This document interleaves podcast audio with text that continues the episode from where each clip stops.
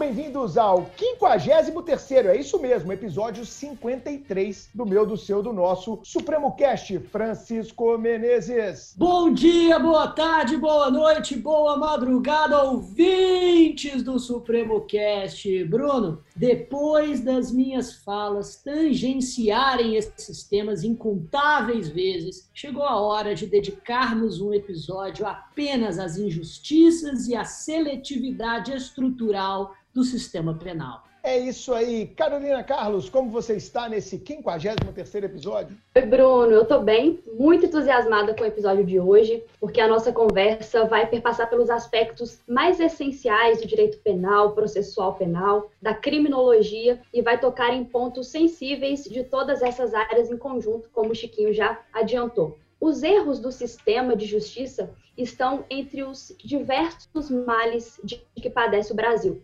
Diariamente, muitos inocentes são condenados em razão das falhas e das falsas percepções de realidade desse sistema. No intuito de desconstituir essas punições injustas, advogados e defensores públicos lutam incansavelmente em busca de uma maior eficiência no sistema penal. Todavia, ainda nesse contexto, um outro problema também precisa ser combatido: o ódio à defesa. Apesar de ser amplamente sabido que o direito de defesa é uma garantia constitucional, muitos exercem a intolerância contra esses profissionais que são essenciais à administração da justiça. Além disso, ainda existe uma grande ignorância quanto aos direitos humanos que não são compreendidos e impera um discurso de ódio contra toda e qualquer pessoa que se mostrar preocupada, por exemplo, com a dignidade nos presídios. Todas essas mazelas jurídicas e sociais desestruturam nossa democracia, culminando nas injustiças da justiça.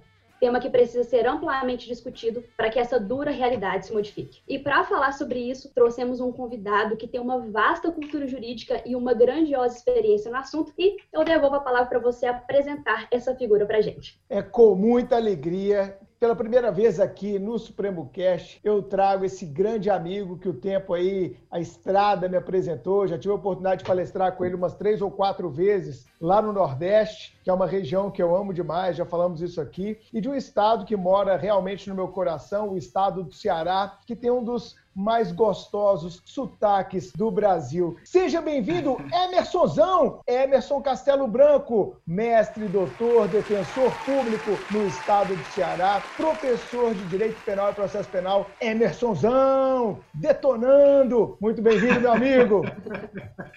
Grande Brunozão! A honra é toda nossa, meu amigo. Como eu já lhe disse inúmeras vezes, você é uma referência para mim, pessoalmente, não é referência Brasil afora quando se fala de ciências criminais, quando se fala de estudo com seriedade para carreiras policiais, para o desenvolvimento do inquérito policial constitucional, para uma visão constitucional da investigação criminal, nem se fala. Você é o cara, meu, irmão. E para mim, admiração imensa por você, pela pessoa que você representa. Um ser humano sensacional, fora de série. É uma honra imensa. O Supremo, para mim, também é outra grande referência. E está aqui com o Chico, primeira vez que eu tenho a oportunidade de conhecê-lo. Já sei que ele é chamado de Chiquinho, então eu vou também chamá-lo de Chiquinho. vou ficar à vontade para chamá-lo de Chiquinho.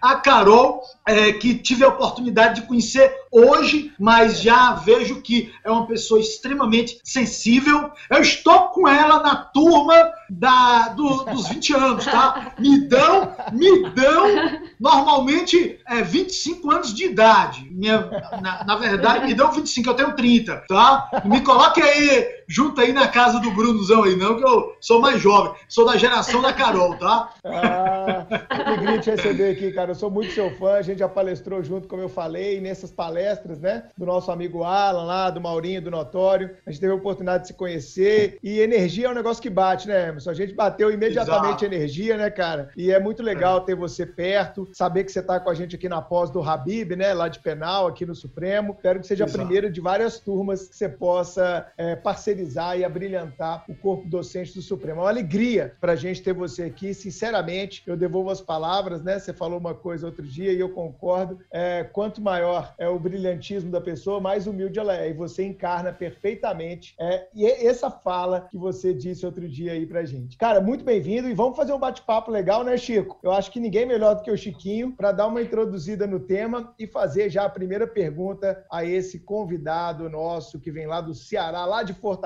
Não é isso, Chico? Exatamente. Bom, nós já discutimos aqui no Supremo Cast por diversas vezes o, o, sistema penal é, visto sobre um ponto de vista criminológico, ou pelo menos da criminologia crítica, no sentido de que é, os estudos da, da, criminologia a partir da década de 60 e mais, com mais intensidade na década de 70, começa a, a observar que os próprios sistemas de rotulação e uh, de punição também são, de certa forma, responsáveis por produzir e reproduzir a violência que eles próprios pretendem pretendem reprimir. Além disso, nota-se que esses sistemas são quase sempre estruturalmente seletivos, justamente porque se prestam a, a determinadas finalidades que muitas vezes são políticas e não estritamente jurídicas. Mesmo porque, se tem um campo no qual a, a, a lei é continuamente violada, esse campo se chama execução penal brasileira. Então, eu queria, a, a, antes de nós descermos dentro é, do, do, de todos os problemas mais específicos que esse campo oferece, como, por exemplo, a, toda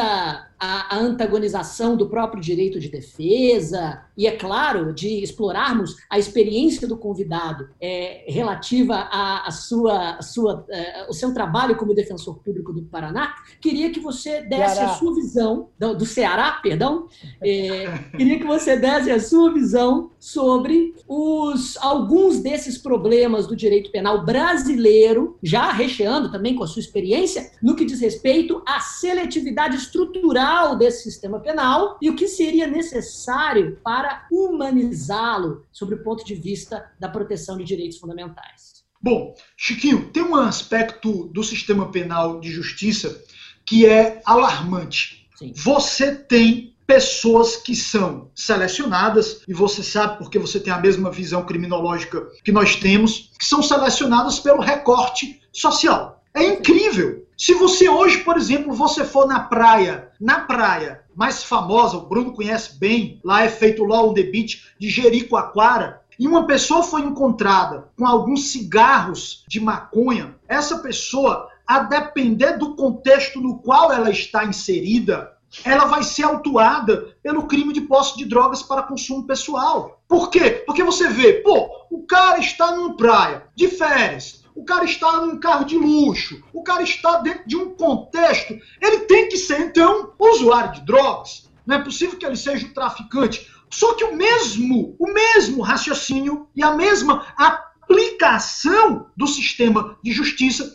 se nós formos para um bairro na parte síria, que eu chamo, o Brasil tem uma parte que é uma, uma guerra, uma parte síria, e tem uma parte que é a parte Miami Beach. Você sai da parte Miami Beach, eu lembro, exato, você sai da parte Miami Beach, eu lembro do caso de uma garota, eu consegui a liberdade para ela com a tornozeleira eletrônica, medida cautelar alternativa à prisão preventiva. Essa menina, quando foi conversar comigo, depois que saiu da prisão, ela morria de chorar. Ela dizia, doutor, eu estava no morro de Santa Terezinha, que é o morro que tem aqui perto de uma favela, conversando com um amigo meu de infância. Esse meu amigo é traficante. Eu não sou traficante. A polícia chegou, eu fui presa junto com ele. Eu não sou traficante, doutor. E a menina chorava. Então, veja, eu preciso, e eu tenho insistido muito nisso, Chiquinho. A única forma de você vencer os problemas estruturais que o Brasil tem, e alguns relacionados a uma série de questões bastante complexas, é com protocolos. Não adianta mais apontar o problema. Eu tenho dito, Brunozão, muito o seguinte: o problema está sendo apontado. É, pessoas na academia de polícia têm aula. Nós temos que adotar protocolos. Que protocolo? Vou dar um exemplo bem simples. Eu não posso autuar, eu não posso mais aceitar que uma pessoa seja autuada por crime de tráfico ilícito de drogas, com depoimento de três policiais dizendo que a pessoa estava em atitude suspeita. Essa expressão, atitude suspeita, ela tem que ser banida, completamente banida do dicionário da polícia, porque ela é inconstitucional, ela é infame, ela é teratológica. Atitude suspeita não significa absolutamente nada. Então, na hora que a pessoa disser, por que foi que a pessoa, por que foi que você autuou e prendeu a pessoa? Não, porque ela estava em atitude suspeita. Meu amigo, nós não aceitamos a expressão aqui, eu como delegado de polícia, eu acho que é assim que o delegado de polícia tem que se comportar. Eu como delegado não aceito a expressão atitude suspeita. Eu quero que você me diga pormenorizadamente. O senhor viu essa pessoa vendendo drogas, recebendo dinheiro pela venda de drogas? Não, não vi. Você, o senhor viu o quê? Não, ela estava parada. Ah, então quando o senhor abordou, ela estava parada. É. Atitude suspeita porque ela estava parada? É isso que você está chamando de atitude suspeita? É, ela estava parada. Isso não é o suficiente para o indivíduo ser traficante de drogas. Nós temos que ter protocolos. Enquanto nós não tivermos protocolos, vou dar um exemplo que acontecia muito na audiência de custódia. O laudo, a pessoa ia fazer um laudo no IML, o laudo do IML dizia que a pessoa não tinha lesão alguma, não tinha sofrido nenhuma lesão. Quando chega na audiência de custódia, é juiz chocado, é promotor de justiça, é defensor chocado. Como é que o laudo do IML disse que você não tinha nada e você chegou aqui todo espancado? Como é que pode? Que mistério é esse? Falta de protocolo. Como foi que nós resolvemos isso? A partir de agora, vai para o IML? Vai. Tem que fotografar e tem que filmar. O médico lá no IML tem que providenciar as fotografias. Onde estão as fotografias? Tem que ter protocolo. É a mesma coisa que se discute muito em questão de violência é, policial. Ah, não sei o quê, foi abuso, não foi abuso. Meu Deus, várias polícias no mundo todo já adotam um sistema de é, uma câmerazinha aqui, uma GoPro Pronto, acabou-se. Faz, filma o procedimento. Isso é uma garantia para todos os policiais honestos, todos os policiais que agem dentro da legalidade, no campo da legalidade, para até não serem misturados com aquelas pessoas que vão eventualmente cometer crimes de abuso. Então, acho que esse é, é um dos pontos. É muita coisa para se falar, mas eu acho o seguinte: uma das formas de você evitar injustiças da justiça é você criar protocolos de atuação, Chiquinho. Eu não posso ter é um delegado atuando de um jeito, outro delegado atuando de outro, um defensor público atuando de um jeito, um defensor atuando de outro, porque eu falo isso na minha tese de doutorado. Na minha tese de doutorado, eu tratei muito sobre algo chamado autoritarismo. O que é autoritarismo? É quando qualquer autoridade pública, agente público, deixa de cumprir suas missões constitucionais e passa a fazer o que quer, em nome de uma discricionariedade, em nome de uma independência. Todo mundo, nas suas atribuições funcionais, defensor, juiz, promotor, delegado, advogado, tem suas é, atuações independentes, mas tudo dentro das missões constitucionais que são exigidas de cada um. É, eu nunca esqueço de um defensor público na audiência de custódia. Isso foi uma bomba na defensoria pública. O promotor de justiça pediu a liberdade e o defensor público pediu a prisão. Isso foi uma vergonha. Então. o de... Hã? O não, defensor... não, não. Sério, sério. O, o, de, o, defensor público disse que era caso de conversão em preventiva. E o promotor disse que era caso de soltura. E a juíza não estava entendendo nada. Aí a juíza, doutor, o senhor está aqui representando a Defensoria Pública. Sabe o que foi que o defensor público respondeu? Doutora, eu tenho independência funcional. Eu... Outro hotel! Isso é, Não. entendeu? Isso é um caos. Ah. Isso é um caos. Independência funcional não é para praticar abusos, autoritarismos, não. Independência funcional é uma garantia que você tem para você não sofrer ingerência política, para, por questões políticas, você não sofrer influência, para você não sofrer, por exemplo, é, perseguição, ameaças. A independência funcional não é para você fazer o que você quer. É, na verdade, você está preso às suas missões constitucionais e deve exercê-las com honra. Bom, eu tratei de um dos pontos aqui. É, eu não sei se, se, é, se é o caso. Ótimo. É, não, exatamente, não, é exatamente isso, exatamente isso que, é, que, eu, que eu disse, que, eu, que, eu, que a gente estabeleceu para iniciar essa, essa nossa, esse nosso bate-papo. É, a, a seletividade, essa seletividade estrutural do, é, do sistema penal, como você falou desde o início, ela é costuma ser extremamente classista, que é, costuma normalmente instrumentalizar um certo caráter de controle social que o nosso sistema penal tem, e impreterivelmente, e, e, e podemos observar essa lógica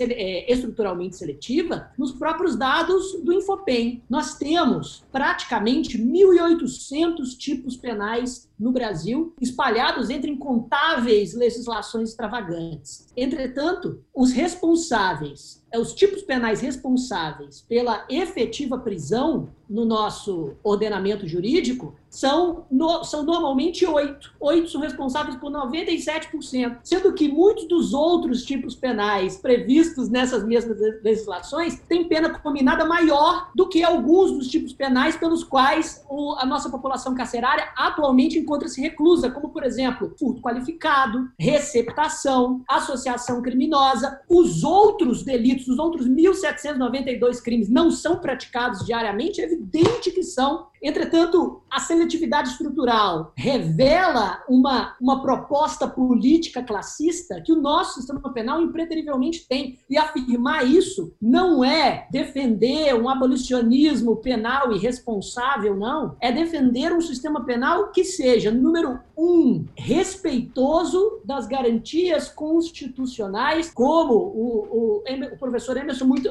é, é, é, muito bem colocou, um, um sistema penal que não tenha um corte de classe social e que responda a protocolos objetivos nos processos de criminalização. E isso e tudo isso também é garantismo e tudo isso também é absolutamente urgente no, no, na proposta de humanização do nosso sistema penal. Diga, Bruno. É, o, Carol, você está vendo, né? Porque que eu chamei o Emerson? Ele já começou chutando a porta de uma forma maravilhosa. E só fazendo aqui é, um parênteses na fala do Emerson, essa ideia que ele já rompe as fronteiras desse episódio 53 falando é, é de, de protocolos existentes, procedimentos, processos rígidos que devem ser cumpridos, etapa 1, 2, 3, 4, 5, ele deu o exemplo aqui da fotografia no IML, é, é, já mostra porque que eu sou fã dele. Por quê? É, eu sempre, sabe, o, o, Emerson, eu sempre fui um daqueles que sempre batalhei dentro do serviço público pelo aprimoramento dos procedimentos. Então, eu, eu era aquele cara chato, chegava assim pro escrivão, mas por que, que você faz assim? Ah, todo mundo sempre fez assim. não, mas vamos fazer assim, ó.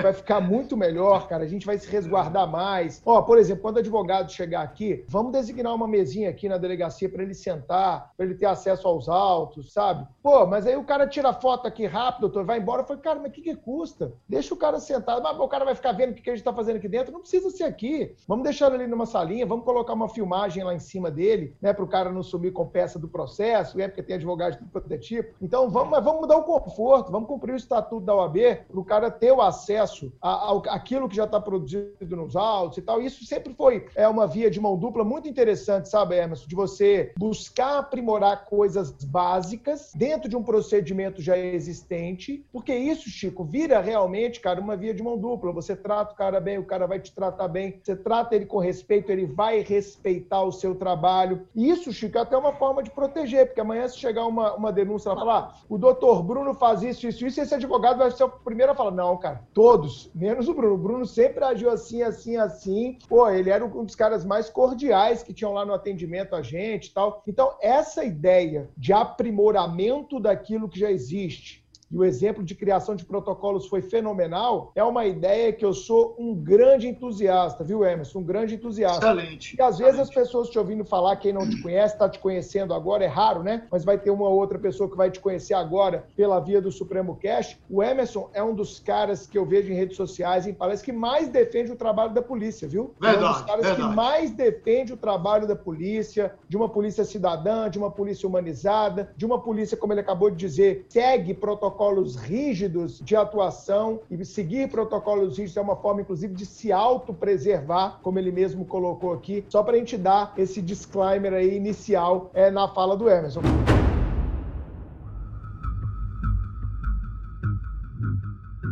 Pegando esse, esse gancho, Bruno, nessa questão dos processos, é até uma forma de cooperação também. Né? Eu, eu sei que o Emerson fala muito sobre isso. A cooperação é uma forma de prevenir esses erros, esses futuros supostos É erros judicia- do sistema judicial, né, Emerson? É verdade, Carol. Eu acredito muito na cooperação e no diálogo. É, como o Bruno disse, eu tenho orgulho de dizer que eu sou um dos maiores defensores, inclusive dentro da Defensoria Pública, das forças policiais. Eu tenho orgulho de dizer que quando eu era defensor do Tribunal do Júri, eu defendi no Tribunal do Júri, Brunozão, muitos policiais. Tenho orgulho de dizer que eu acredito muito que grande parte do que acontece, daquela situação de erro, não é nunca, quase nunca é por má fé. Não é por má fé. É porque realmente as pessoas não conseguem. O Cristiano Falk, eu estava outro dia comentando essa obra belíssima do Falk, que é filho do grande, do saudoso Heleno Cláudio Fragoso, um dos maiores clássicos do direito penal. O Cristiano Falk tem uma obra sobre sistema penal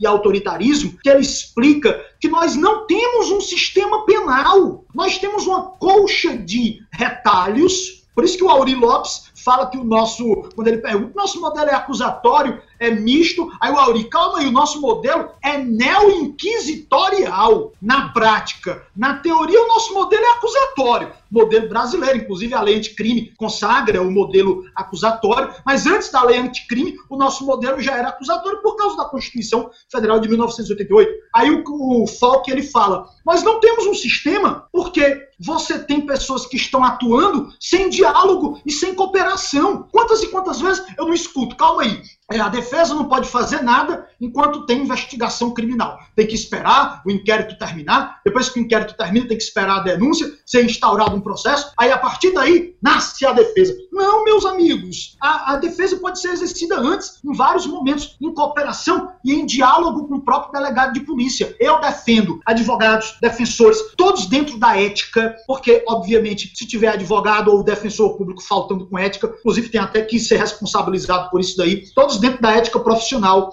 advogados, defensores, delegados, juízes, promotores, todos nós temos que dar as mãos, porque eu, como defensor público, Brunozão, eu quero que o culpado seja condenado. Eu, como defensor público, eu não tenho interesse nenhum, e também um advogado, creio que não tem interesse nenhum numa pessoa que é efetivamente, verdadeiramente culpada, que essa pessoa seja absolvida. Se ela for culpada, como eu sempre digo, o que é eu quero? Bom, eu quero a condenação justa, nem mais nem menos. Uma condenação justa, respeitados os direitos garantidos individuais, respeitado o cumprimento da pena dentro do Estado Democrático de Direito com humanidade. Então, Carol, tem que ter cooperação e tem que ter diálogo. Grande parte, inclusive vou dizer algo que aqui que é fundamental. É, quando eu falo, por exemplo, na questão do tráfico, que há pessoas que às vezes são usuárias, são autuadas pelo crime de tráfico, é porque as pessoas não racionalizam, elas não param pra, para pensar é, o que acontece no dia a dia. Se elas racionalizassem, elas fariam as coisas corretas. Carol, e é, cooperação é uma coisa tão importante, tão importante, que quem mais me ajuda como defensor público é a polícia.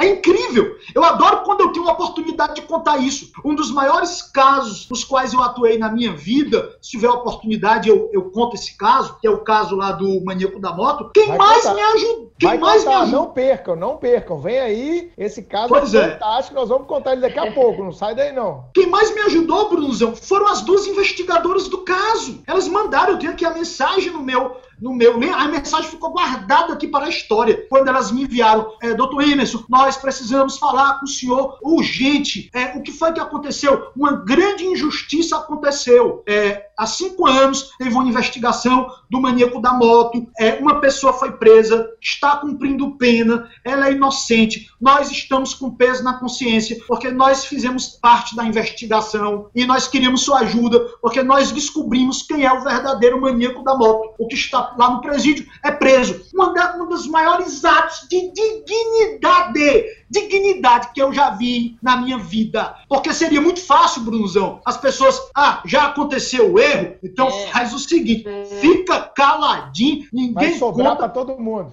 vai sobrar para todo mundo, porque, porque quem é que quer admitir seu erro? Uma coisa linda. Elas foram homenageadas por causa disso, porque isso é que nós queremos. Eu nunca vi, Brunozão, nunca vi policial, você sabe, que tem DNA de policial, e eu sou um defensor público que tem um DNA da polícia aqui é, no, é, comigo também, e eu gosto de justiça. Eu nunca vi policial feliz com é, inocente preso. Nunca! Ah, que alegria! Olha aí, tem um inocente preso. Conseguimos prender um inocente, ninguém quer isso. E por isso que tem que ter cooperação e diálogo. E às vezes a pessoa, ela fica presa. Ah, não vou falar com o delegado, não vá falar com o delegado. Se você acredita, se você acredita que está acontecendo uma injustiça, converse com o delegado, peça um contraditório com o delegado. Isso é algo belíssimo. Essa união de forças que nós temos que ter para evitar o processo. Quando, só um, antes de encerrar essa minha fala, quando o Chiquinho estava falando aí, é, eu lembro muito de um caso de seletividade. Foi uma moça que tinha subtraído um celular. O dono do celular queria que eu fosse conversar com ela para pedir assim: ó, oh, devolva o celular para ele, que tudo que ele quer é o celular dele de volta. Tinha sido um furto de um celular. E ela estava presa em flagrante e, uh, e o proprietário do celular: não, não, tudo que eu quero é que ela devolva o meu celular. Eu sou um cara. Ela pegou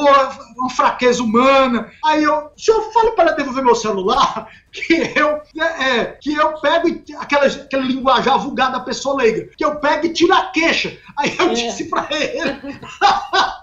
Eu disse para ele, eu não posso chegar e dizer mentira para ela, não. Ela tá presa em flagrante. Como é que eu vou dizer que vai tirar a queixa? Como é que eu vou dizer que não vai ter, é, que não vai deixar de existir uma ação penal? Mas veja como isso é interessante. Graças a Deus, a lei anticrime, meu Deus, eu ainda estou vivo para ver um dos maiores institutos que é, claro, muita gente critica aquela coisa toda, o acordo de não persecução penal. Mas o acordo de não persecução penal é um avanço. Por quê? Porque é um avanço. Porque quantas e quantas vezes, Brunozão, Chiquinho, Carol, eu não atuei em caso de gente presa não tinha audiência de custódia na época e sendo processada a ação penal por uns furtos bobos. Aí o Chiquinho sabe que é seletividade. Às vezes a pessoa, por aqueles crimes de descaminho, nunca é presa em flagrante. Às vezes, quando é um descaminho grande, é presa em flagrante, mas até 20 mil reais, princípio paga. da insignificância. Se for mais paga, tem extinção da punibilidade, tranquilamente, não é? Enquanto, e, e... enquanto o cara que cometeu o furto, a ação penal é pública incondicionada, tem no máximo redução de pena e só se devolver até o recebimento da, da denúncia. Assim, não é um sistema classista? Como não é? Demais, demais. E aí era aquela coisa, pô, o cara quer o celular dele de volta, a menina vai dar o celular de volta. Então, poxa, é, é, o acordo de não, persecução, de não persecução penal é muito importante. Eu tenho um caso do Bruno Iago, ainda hoje ele responde a uma ação penal porque ele pegou um atlas do corpo humano de uma livraria muito famosa, não sei se eu posso citar o nome da livraria, mas é no shopping muito famoso da... da posso? posso Pode, pode citar. na, livraria, qual, qual, é, na livraria Saraiva do Iguatemi, certo? A pessoa foi presa em flagrante pelo furto de um um atlas do corpo humano, furto, furto de um atlas do corpo humano. Eu quando fiz a defesa, eu disse assim na defesa, no Brasil, o cara, no Enem, na época de Enem, subtrai um atlas do corpo humano. O rapaz explicou, doutor, eu estava estudando para o Enem, o sonho dele era fazer medicina, ah, até é, o sonho desse rapaz humilde de escola pública é fazer medicina, subtraiu o atlas do corpo humano. Na época não tinha audiência de custódia, ficou preso dois meses até chegar para mim o caso, porque não há ele não avisou a família porque tinha um padrasto, padrasto. Se avisasse o padrasto, ficaria sabendo e ele seria expulso de casa. Aí eu disse, Bruno, você é louco. Inclusive é teu xará, viu, Brunozão? Bruno Iago. Bruno, você é louco, meu irmão. Eu nunca vi isso. Como é que você não avisa a sua família, meu irmão? Sabe quem foi que me avisou? Sabe quem foi que foi avisar a Defensoria Pública que tinha um rapaz preso há dois meses? Não tinha, só para explicar, na época não tinha audiência de custódia. Uhum. Sabe quem foi, quem foi avisar a Defensoria Pública que tinha um rapaz dois, há dois meses preso? Meus alunos da Delegacia de Polícia. Doutor, pelo amor de Deus, não tem Defensoria Pública, não.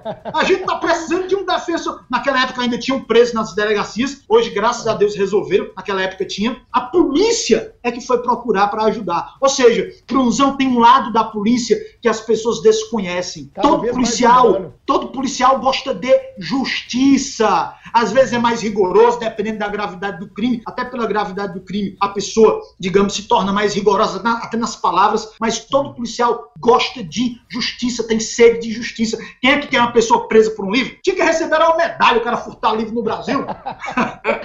mas eu queria saber se os policiais deixaram o Atlas apreendido na cela com ele, porque seria Aí sim, é? seria um policial policial focado na ressocialização. Objeto apreendido. Deixa em faz a cautela do Atlas e deixa lá com o preso. Quer dizer, é faz a cautela do Atlas e fala para a Defensoria Pública. Ó, ele tem que sair antes da prova do Enem, hein? Dá um jeito aí de conseguir essa liberdade provisória antes. Mas, olha... Não, mas isso... Ô, Chico, rapidinho, só, só um complemento da fala do Emerson, eu passo para você. Eu acho Não. que é, a gente precisa quebrar, viu, Chico, esse paradigma, cara, que o Emerson está tá mostrando muito bem aqui, com o qual eu adiro integralmente, que é dessa polícia truculenta, sabe? Eu acho que isso ficou lá no passado. Eu acho que hoje a maioria dos colegas meus aí de polícia são pessoas extremamente humanas, sensíveis, com sede e com senso, mais ainda, de justiça, de fazer a coisa certa. É, e eu acho que o desvio é, é, é, hoje uma exceção dentro das polícias no Brasil afora. Pelo menos é o que eu vejo, o Emerson também. Você também, Chico, a Carol tem muito contato com alunos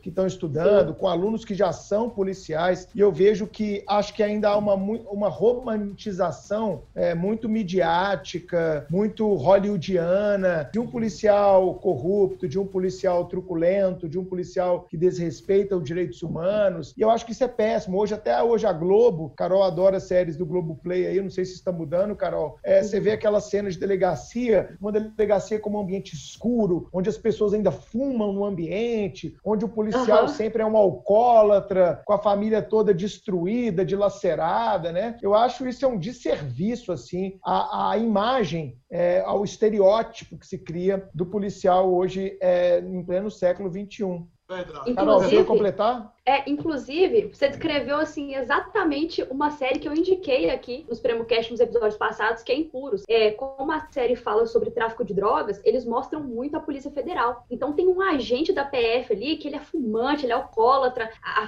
a, tem problemas com a, com a ex-esposa, com a filha, é, não é um pai presente, é uma coisa muito, muito é. exatamente e, assim. E aí, e aí quando mostra, Carol, o juiz, o juiz é um cara já pai de família, que busca os filhos no colégio, né? Que está preocupado com a visita visita do filho e tal. Eu acho que é um papel de mocinho e bandido que é um serviço que o cinema e as séries pra gente, Chico. Sim, não, e, e tudo isso justamente remete, o que você até citou, a, ao cinema americano, principalmente dos anos 80 e 90, mas que se perpetuou de certa forma, daquele policial que quase sempre na história precisa passar por cima dos protocolos, que é o que o Emerson está fazendo desde, falando é. desde o início, para poder fazer justiça. Como, é. como se determinados determinadas garantias ou direitos fossem, na verdade, entraves burocráticos à justiça retributiva que a polícia existe para exercer. Quando, na verdade, a figura do delegado de polícia ele, ela só permanece relevante na contemporaneidade do direito brasileiro justamente porque o delegado exige,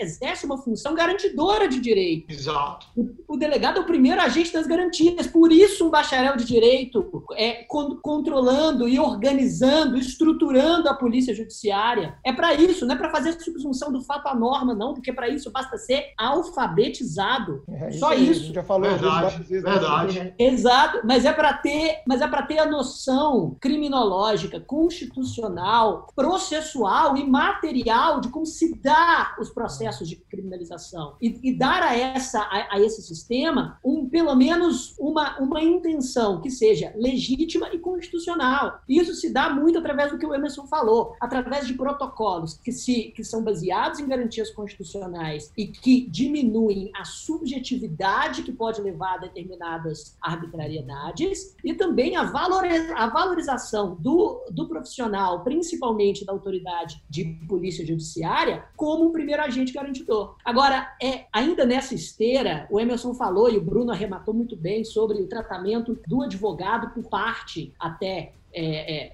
é, da polícia e, de certa maneira, dos, dos órgãos encarregados da persecução penal. Então, pegando esse né, gancho, eu gostaria que o Emerson comentasse é, algo que a gente pincelou também no início. Se é, existe hoje, em maior ou menor grau, se está crescendo ou não, se precisa ser combatido e como, uma certa intolerância contra advogados ou defensores públicos que atuam no campo criminal. Com certeza existe no imaginário popular, né? A construção daquele sujeito sujeito, ou oportunista que quer dinheiro, no caso do delegado, ou, enfim, um, um burocrata que não liga para a justiça no campo da defensoria pública. No imaginário popular existe, mas você acha que na prática do direito penal penal, é, existe uma certa intolerância contra esses profissionais? Você já sofreu, de certa forma, problemas nesse sentido, Anderson? Bom, eu tenho, é, Chiquinho, esse, esse entendimento de que isso é uma coisa que dificilmente vai se resolver a curto prazo e é um problema. Existe realmente uma demonização da defesa, não há dúvida. É essa,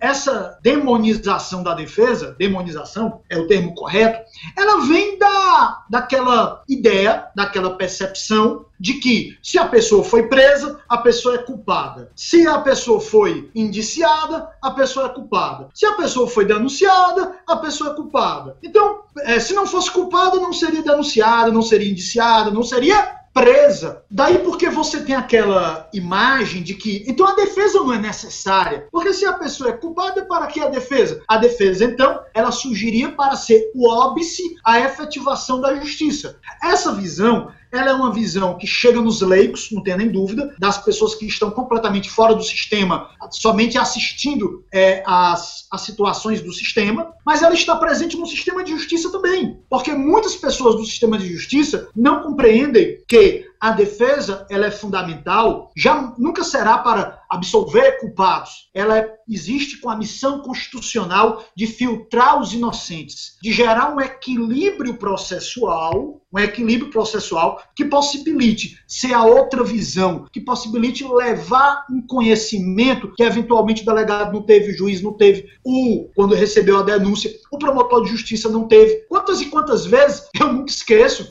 de um caso emblemático que a Defensoria Pública me nomeou, porque a Defensoria ligou para mim, eu posso passar uma portaria para você, para você atuar num caso do interior que não tem defensor público, que ninguém quer esse caso porque é muito pesado, é, envolve aí é, uma, um grupo político que derrubou uma pessoa. Era um rapaz que era militante do movimento LGBT. Ele era é, militante e ele brigava com os políticos da cidade, que eram muitos conservadores, tudo. E ele era aquele cara jornalista que incomodava, aquele jornalista mesmo que ia para a rádio e dizia que essa obra de licitação está superfaturado, tudo. E era militante do movimento LGBT. Um dia, num belo dia, imagine você, Chiquinho, imagine Brunzão da delegado, a, a, imagine Carol, um dia você como delegada, Carol, chega para você uma mãe e um menino de 13 anos de idade. Na delegacia de polícia, o menino dizendo assim, é, quando, é, quando é ouvido, delegacia do interior, delegacia única, né? Interiorzinho muito pequeno, é, o rapaz, o nome dele é Dário, simplesmente colocou a mão na minha pinta. Colocou a mão na minha pinta. Ah, esse foi esse colocar a mão na pinta. Colocou a mão na pinta do menino, Uh, resultado para dar um salto. Esse rapaz teve a prisão preventiva decretada, foi denunciado. Peraí, peraí, peraí. Para tudo, Emerson. É, é que nós estamos aqui em, em, Minas, cara, e pode ser que pinta no Ceará tenha outro significado, né? Pins, e a galera... É, pins!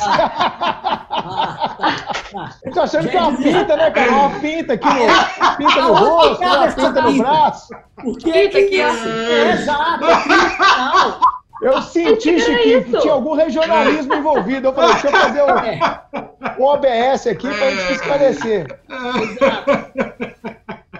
Essa foi boa, porque aqui no Nordeste pinta é justamente pênis, né? É o ah. órgão sexual masculino.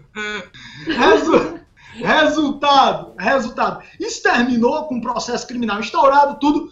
Vou lhe explicar o finalmente do negócio. Finalmente do negócio. O menino e a mãe disseram que tinham recebido dinheiro e uma casa para dar essa declaração. No final do processo, Brunuzão, sabe o que foi que o promotor de justiça fez? Nos memoriais, pediu absolvição. Defensoria Pública pediu absolvição, por óbvio, o Ministério Público pediu absolvição, ele foi absolvido e o promotor de justiça remeteu tudo para a delegacia de polícia para que fosse instaurado inquérito policial por denunciação caluniosa contra os três que armaram o esquema contra esse rapaz. Ou seja, a defesa serve para isso. Aí você vai me dizer, bom, mas Dudó, e quando o indivíduo for, por exemplo, culpado mesmo? Quando ele for culpado, então o que, a defesa quer? A defesa quer uma dosimetria de pena correta. Vamos aplicar então a pena correta, vamos verificar se, se essa qualificadora está presente, se esse, se esse outro crime que foi imputado não está aí absorvido pelo princípio da consunção.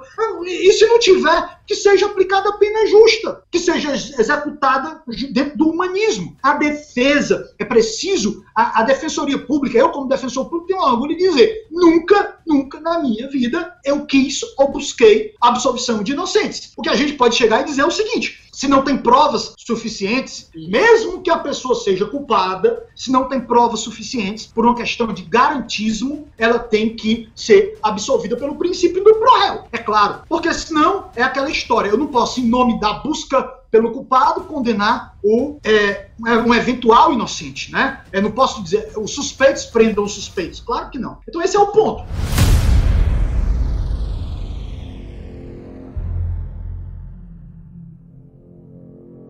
Emerson, e eu sei, cara, que como defensor você acaba lidando muito com a realidade do sistema penitenciário. Eu e o Chico já discutimos algumas vezes aqui no Supremo Cast que, na minha visão, é, de um estudioso do direito civil e tal, eu, eu reconheço ou eu ou acredito, é, porque transito nas duas, nas duas áreas, né, no penal e no civil, é, eu acredito que fazendo uma comparação de uma ciência com a outra, eu vejo que o direito civil, às vezes, eu até brinco muito com o Chico sobre isso, ele consegue ter uma eficácia que é muito mais é, real e, e, próxima da realidade das pessoas do que, por exemplo, o sistema de justiça criminal. Então, eu vou dar um exemplo fa factível aqui que a gente vai ter nos tribunais superiores. É uma, uma multiparentalidade, né? Eu tenho um pai adotivo, tenho um pai biológico, eu não quero que nenhum deles seja excluído da minha certidão de nascimento. Isso hoje é jurisprudência. Você consegue que ambos sejam inseridos na sua certidão e possam ser reconhecidos como pais ao mesmo tempo, só para dar um exemplo.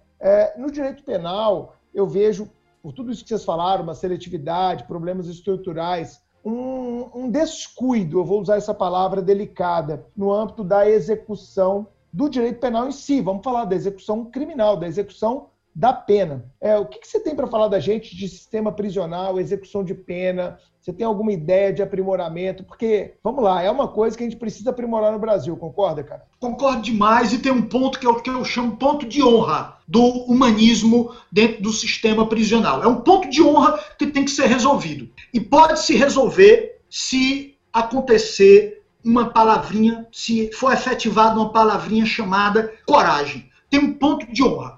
Não adianta, o sistema prisional jamais será humanizado enquanto o número de presos não for o número de vagas. Como você vai humanizar o sistema prisional? Como você vai humanizar se eu tenho cela com 20 homens, 15 homens, todos empilhados? Ali você acabou. Eu sempre digo o seguinte: o sistema prisional ele não serve para recuperar e para mudar a vida da pessoa. Como é que a pessoa vai mudar dentro do sistema prisional? A pessoa, como já dizia o Carnelucci, quando é presa, ela já vem de uma prisão anterior, normalmente, que são aqueles fatores determinantes que a levaram a cometer o crime, a romper os limites éticos determinantes para cometer o delito. Então ela já estava presa a uma série de situações anteriores, que são as motivações. Depois ela é presa na prisão cárcere. E depois ela é presa pela teoria do Laboring Approach, né? Ela fica dentro do círculo de criminalidade, é estigmatizada, comete o crime novamente, volta para o sistema e, se, e passa a se identificar realmente com a figura do próprio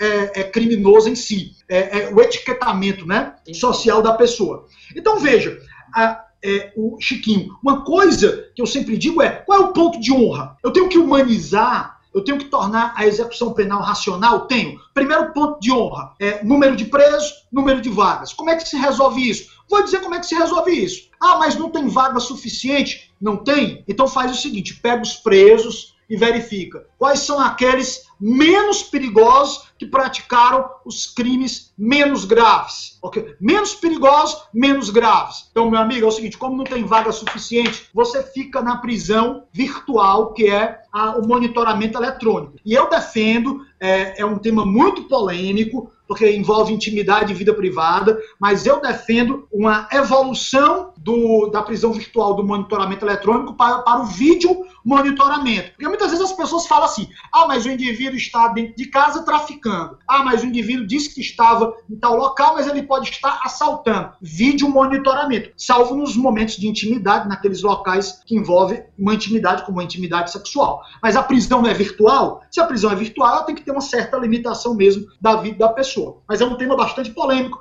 porque bate na intimidade e na vida privada. Mas é, dentro do presídio também não tem intimidade e vida privada, do ponto de vista. né, pessoa... antes, ter, é... antes ter uma relativização da vida privada em casa do que ficar junto com 20 caras, né, bicho?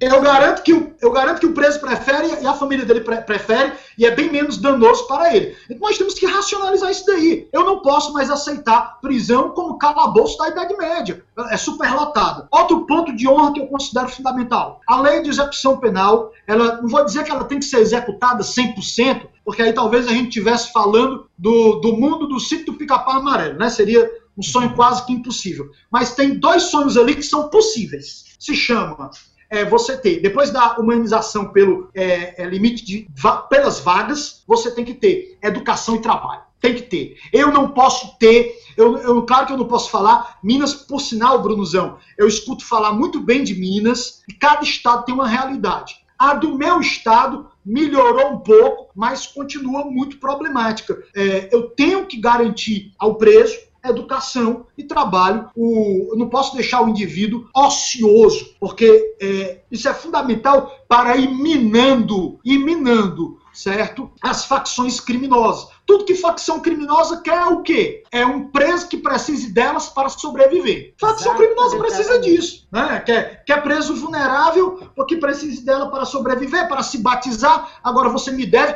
Eu, eu, tenho, eu tenho um caso na Defensoria Pública, eu sei que é muita coisa, mas é porque tem que falar desse caso. Um rapaz que eu conseguia o um monitoramento eletrônico para ele, ele tinha praticado um crime de roubo, e Brunuzão, esse rapaz eu conheci porque ele era fotógrafo. E eu não conheci porque é, de vista, não. Ele tirou fotos minhas uma vez numa empresa na qual eu ministrava aula. Depois esse rapaz se meteu com droga, tudo sei que ele foi preso na praia, que a gente tem aqui uma praia do futuro, chute fazendo o quê? Junto com outros, ele morava perto, assaltando umas freiras. Imagine aí, umas, umas freiras, meu amigo.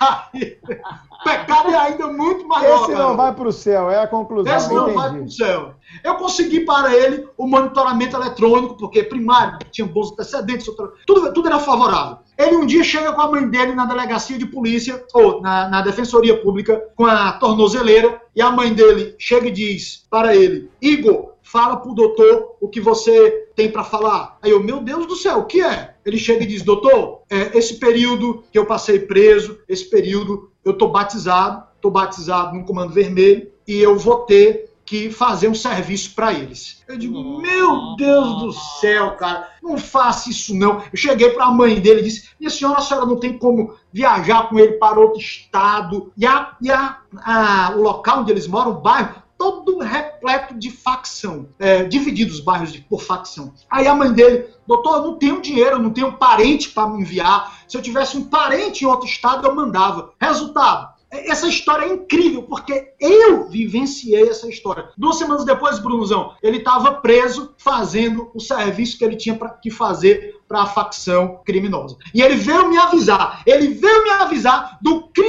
que ele tinha que cometer para é, em, em dívida. É. Pra não morrer. Em, pois é, em dívida com a facção. E foram na casa dele. Ei, você. É, porque não, não, tem essa história de rasgar a camisa, não, no linguajar das facções criminosas. É, esse rasgar a camisa era há 10 anos. Há 10 anos você ainda tinha. Ah, o indivíduo agora vai entrar para a igreja, vamos perdoá-lo. Não, meu amigo, não. Quando você precisou, a facção estava com você, mas agora você tem dívida com a facção que você vai ter que honrar de qualquer jeito. É assim. Esse é o sistema, né? Isso é, dentro cara, do presídio. Sim, dentro do presídio.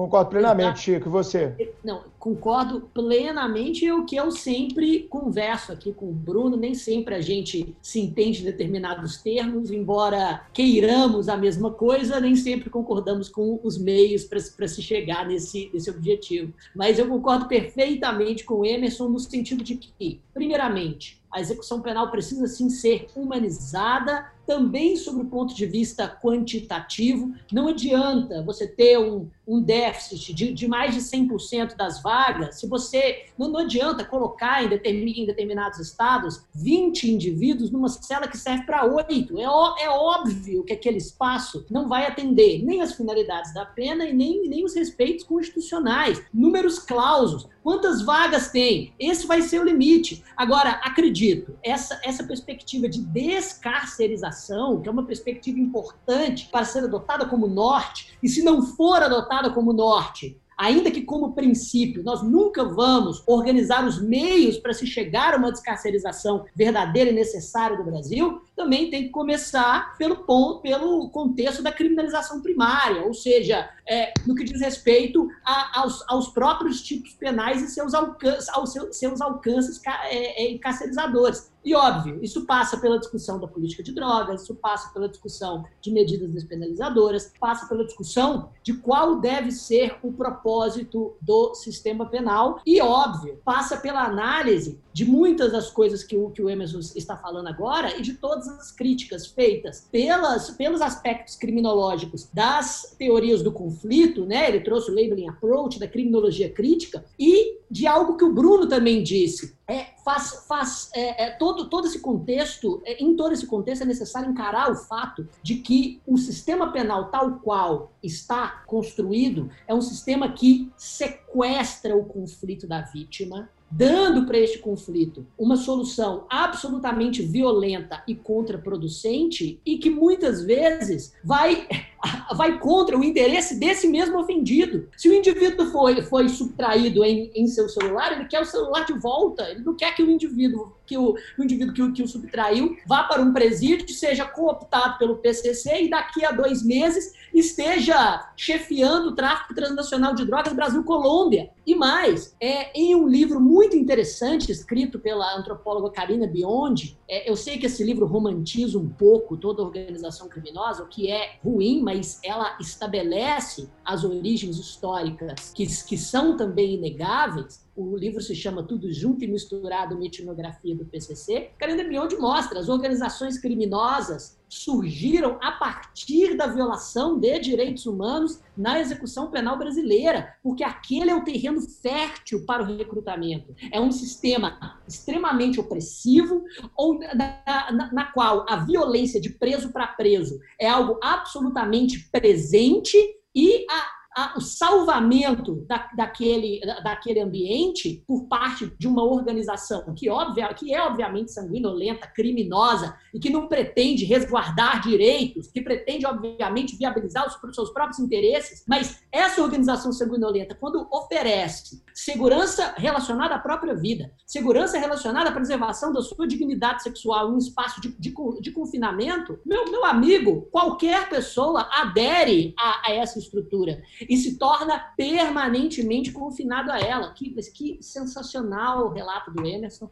Excelente. É incrível. É, Carol? É. Emerson, a gente comentou aqui de casos em que pessoas inocentes foram condenadas, e você até citou o caso do maníaco da moto, e eu sei que os nossos ouvintes estão curiosos para saber como funcionou esse caso, então eu queria que você contasse para a gente um pouquinho de como isso aconteceu e citar também algum outro caso que tenha sido emblemático para você. É, Carol, só, só fazendo aqui uma observação, o Emerson, galera, ele tem muitos desses casos, sigam ele lá no perfil dele, né? É arroba pro, professor Hermes Castelo Branco, como é que é o seu perfil no Instagram? Arroba Emerson Castelo Branco, meu nome, arroba Emerson Branco. E ele é. sempre narra, e eu sempre fico fã das histórias é, de injustiças que ele narra lá. E Emerson, antes de você contar essas histórias, cara, a gente tem muito aluno, né? os ouvintes do Supremo Cash, aluno seu, aluno meu, aluno do Chico, futuros alunos da Carol, que daqui a pouco já está brilhando aí em sala de aula, com certeza. É, e a galera tem perdido um pouco, a, a galera tem perdido um pouco, Emerson, é, no meu juízo, assim, a meu ver, essa ideia de justiça. A galera ficou tão positivista, tão preocupada com o que diz a norma, que às vezes a galera esquece do senso de justiça. Então eu falo isso às vezes em aula minha, né? Tá, mas chega numa prova, você não sabe nada da questão, tenta ver o que é mais razoável. O que é mais razoável, normalmente, vai ser a regra mais justa e, consequentemente, pode ser o gabarito. Né? Então, eu acho que você vai contar várias histórias de injustiças aqui, mas só, só queria ouvir sua opinião crítica a respeito disso. Eu sei que você convive com muito aluno. A galera está perdendo o senso de justiça? Brunozão, eu acho o seguinte: eu acho que nós vivemos um período que na criminologia está sendo chamado de populismo penal irracional. Existe uma cultura do populismo penal irracional. Ao ponto que eu tenho o maior respeito, né? primeiro de tudo quero dizer que eu tenho o maior respeito por quem defende a tese do garantismo integral, ok? É, assim como eu acho que toda ideia é defensável, não é, Chiquinho?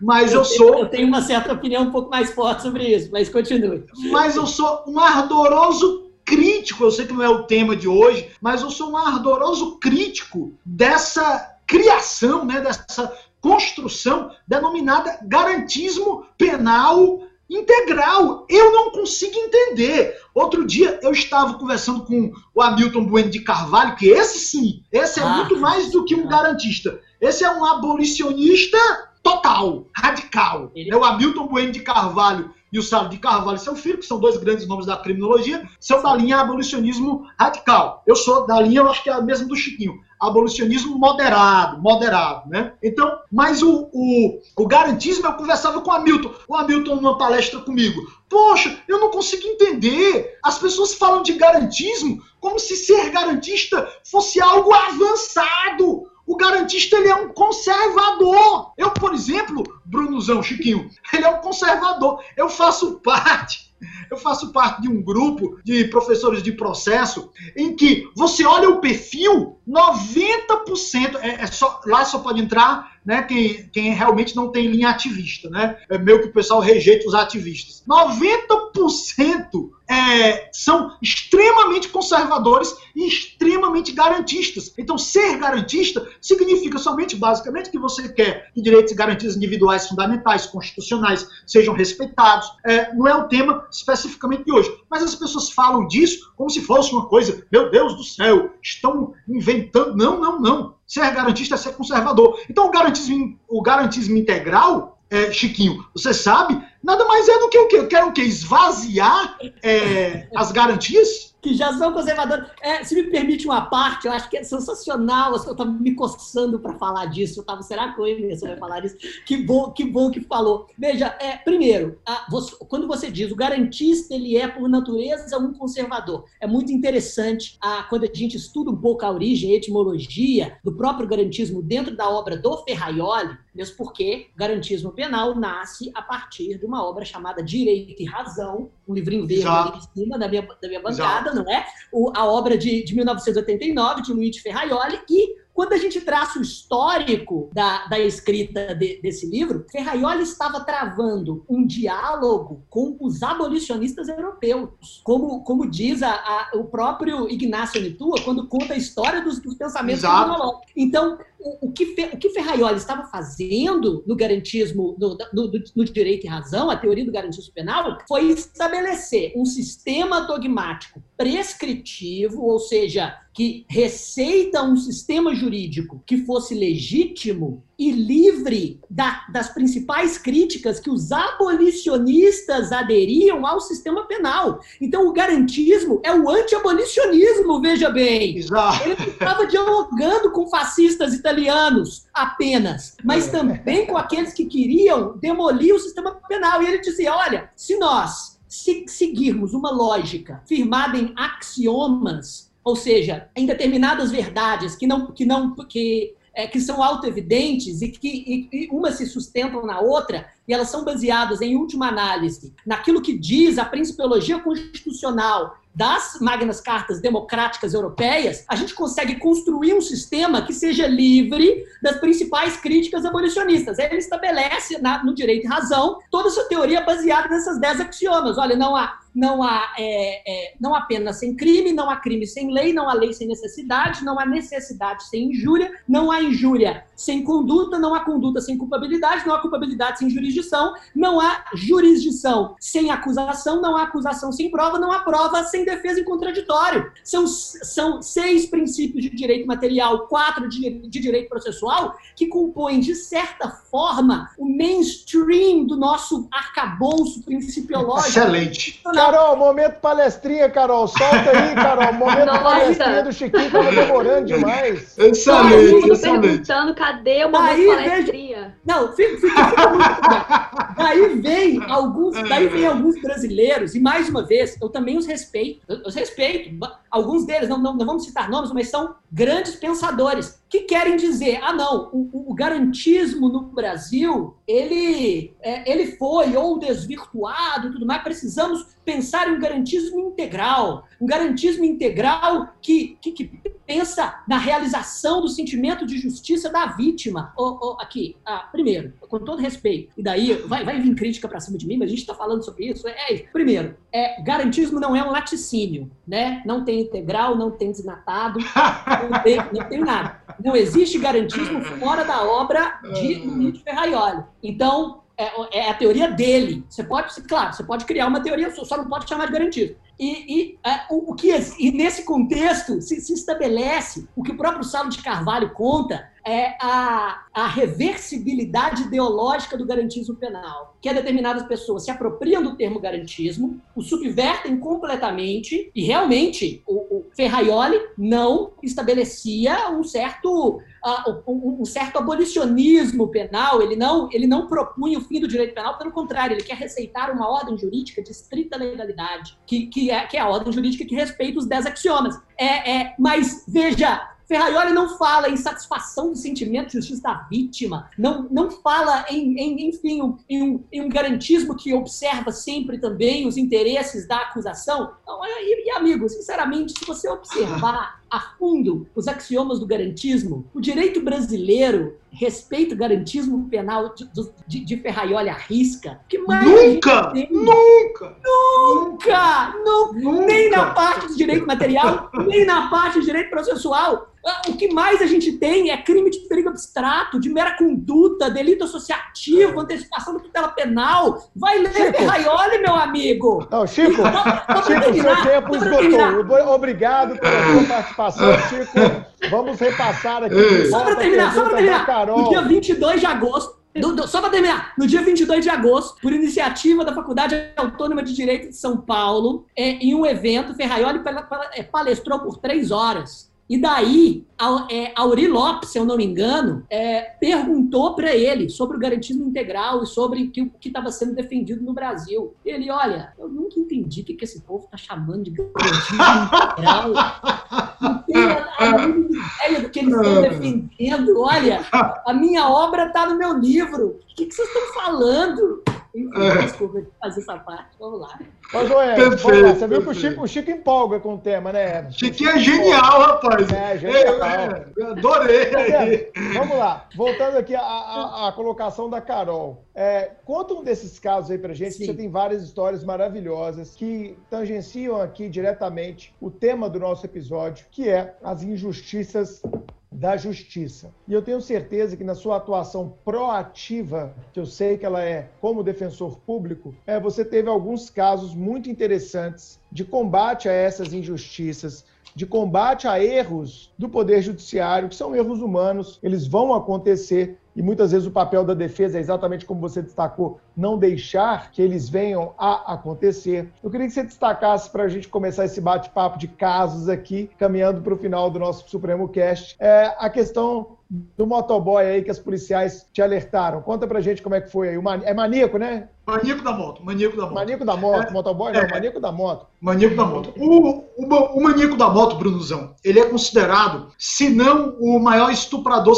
em serial, é, serial killer, né? É, digamos assim, entre aspas, serial killer, né? O maior estuprador em série é, do nosso estado. Se não for o maior, com certeza é um dos maiores, aparentemente é o maior. Por quê? pelo menos em número de vítimas. ele tinha um modus operandi incrível, ele não mudava nunca. Ele sempre atacava de dia, normalmente, então os estupros não aconteciam à noite, eram de dia, em ruas da cidade que estavam desertas e que uma mulher estava passando nas ruas da cidade. Ele procurava ruas desertas, ficava posicionado. Quando a mulher passava sozinho, o estupro acontecia muito rápido. Ele descia da moto, colocava uma faca no pescoço dela e estuprava. Então ele praticou vários crimes de estupro, digamos, digamos notificados, né, vítimas que é, foram porque tem aquelas que não procuraram a polícia, claro. Notificados nove casos. Resultado: o que foi que aconteceu? Eu tenho um rapaz que está num salão e uma das vítimas do maníaco da moto tinha sido uma garota de, imagine, pobre garota, coitada, não tem culpa de nada, é, de 11 anos de idade. A, estava, era uma garotinha de 11 anos de idade que tinha sido estuprada, estava no salão com a sua mãe e ela escutou uma voz ela escutou uma voz. Na hora que ela escutou essa voz, ela disse para a mãe dela que essa voz era muito parecida com a voz do maníaco do estuprador. Resultado: é, a mãe perguntou para a dona do salão quem era a pessoa. A dona do salão conseguiu o nome para ela e a mãe foi no Facebook. Levou para a polícia. Na polícia, é, pegaram a foto, a imagem dele e tudo, e mostraram para a criança. É esse daí, o maníaco da moto?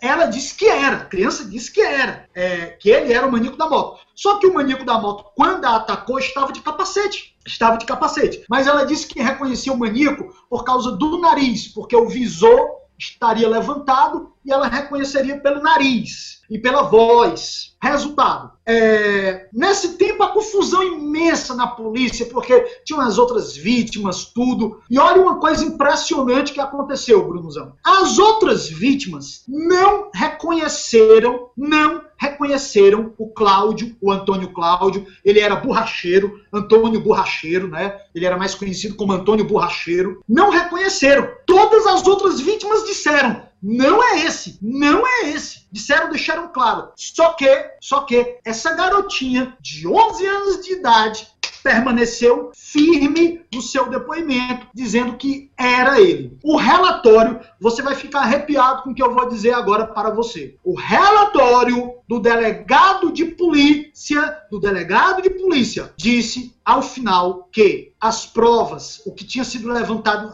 os elementos de informação eram muito precários, que não tinha como sustentar que um indicativo de que era a pessoa presa, ele já estava preso preventivamente, não, não tinha um indicativo para sustentar que era ela, e o delegado de polícia, meu amigo, pediu a liberdade dele. Que era recomendável que ele fosse colocado em liberdade diante da precariedade. O inquérito foi encerrado, foi enviado para a justiça, ele foi denunciado, a denúncia foi recebida, ele foi condenado, é, é, teve recurso para o tribunal, ele foi condenado no recurso no tribunal com base na palavra dessa garotinha de 11 anos de idade. Sentença penal condenatória transitada em julgado, é, estava já preso há bastante tempo, quando um dia eu recebo a mensagem das inspetoras de polícia, a Dani e a Ju, Juliana e Daniele, mandar um beijo para elas, se elas estiverem escutando esse podcast, né? São dois anjos e duas amigas que eu adquiri na minha vida,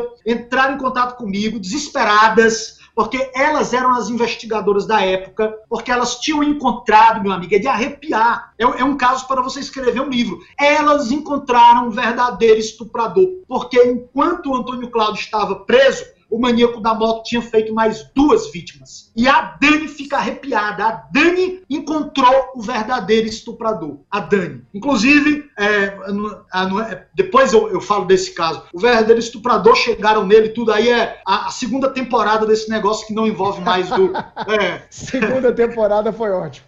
É, que não envolve mais que não envolve mais a parte do Antônio Cláudio. A partir daí eu disse, meu Deus do céu, não estou acreditando. Só que qual é o problema? Elas estavam indignadas porque tinha um vídeo do maníaco da moto. A menina não foi atacada? Então eu tinha o maníaco da moto, ele deixou dois vídeos dele de ataques dois vídeos deles de ataque. E tinha um vídeo dele descendo na moto, atacando a vítima, encostando ela no muro e praticando estupro. Esse vídeo, inclusive, passou no Fantástico. Veja, no, na audiência que eu chamo assim, audiência derradeira, a promotora apontou para o vídeo na audiência derradeira. Lembrando que eu não era o defensor público dela, eu só fui aparecer depois, né?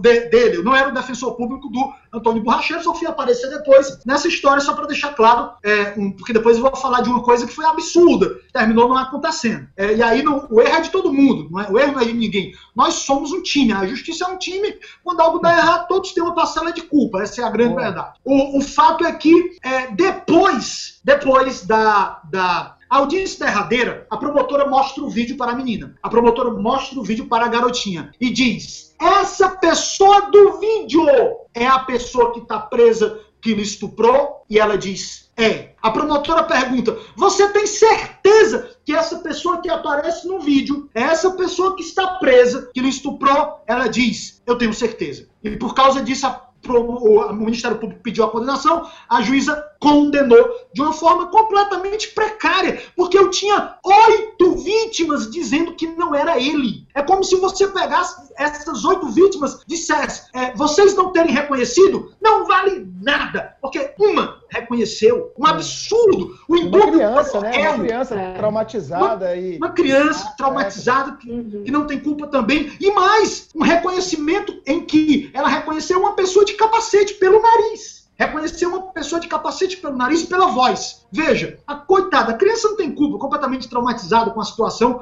O fato é que eu cheguei e disse para Dani: Dani, pelo amor de Deus, calma aí. É a primeira vez que eu tava tendo contato com o caso. Deixa eu ver esse vídeo aqui. Dani, como é que pode se eu tenho um vídeo? Onde é que tá a perícia nesse vídeo para dizer que a pessoa que tá presa é a pessoa que tá no vídeo? Aí a Dani, doutor, não foi feita perícia. Na investigação criminal não foi feita perícia no vídeo. Em juízo não foi feita perícia nesse vídeo. E eu tinha feito uma palestra com um perito, que é professor, tudo, muito famoso, da Universidade de Roma, tem cara, inúmeros títulos, é o doutor Fernando. Eu fiz uma viagem com ele, o Brunozão já conheceu Sobral. Eu fiz uma viagem com ele para Sobral. É, e era, Vou palestrar em Sobral semana que vem, eu acho. Vou palestrar Olha, que maravilha, que maravilha. Olha aí. E eu fiz a palestra com o doutor Fernando. Só que o doutor Fernando é perito particular caríssimo. Então acho que a perícia é, dele mais barata, sei lá, deve ser uns 200 mil reais.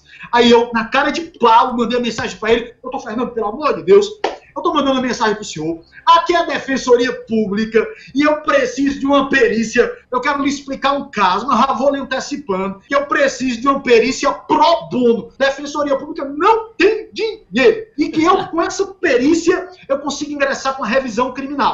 Paralelamente, nós estávamos em contato com o pessoal do Innocence Project. Então, é, foi enviado uma carta para o Innocence Project. O Innocence Project, que é um instituto norte-americano que trabalha com casos de erros é, no mundo todo, não é só no Brasil. O, o, Brasil tem poucos casos com o Innocence Project. Tem série no Netflix sobre o Innocence Project. Então, o Innocence Project, a Flávia, a doutora Flávia, ficaram assim: meu Deus do céu, que erro, que absurdo. Aí juntamos forças firmamos um termo de cooperação técnica, porque veja como é importante um instituto que tem reconhecimento internacional chegar e dizer: essa pessoa é inocente, isso aqui foi um erro, essa pessoa é inocente, a gente vai assinar junto a revisão criminal. E a Defensoria Pública, num termo de cooperação técnica, assinou a revisão criminal junto com o Innocence Project, que eu vou dizer uma coisa para você: uma das coisas mais lindas que eu já vi na minha vida se chama Innocence Project. É, vale a pena todo dia rezar e dizer, meu Deus do céu, velho pelas almas daquelas pessoas, dê saúde, porque são sensacionais, são lindas, ah, sensacionais, são maravilhosas, todos os que fazem Innocence Project. Aí veja o que aconteceu. Fizemos a revisão criminal, Dr. Fernando fez a perícia.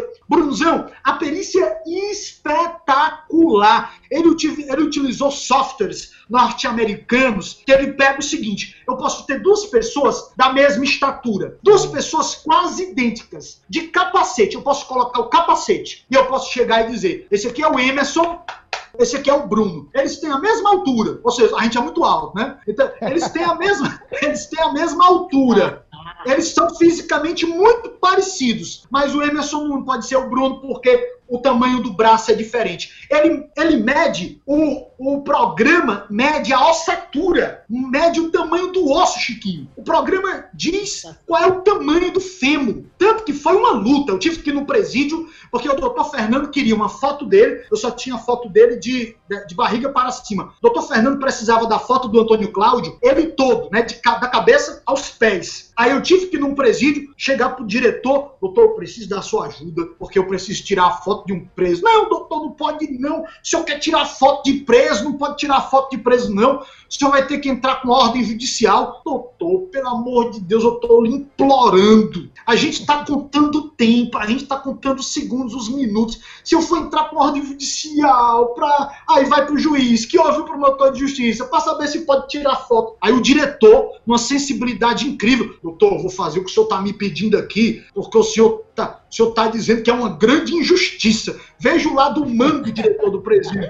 Né? Traz o preso. Agora, doutor, eu preciso de outra coisa. Tem que ser exatamente como o perito quer. Eu preciso de uma parede branca, porque eu tenho que tirar as fotos do jeito que o perito quer. Aí o diretor, vamos ali na minha sala, tirar essas fotos da minha sala. Coitado do diretor.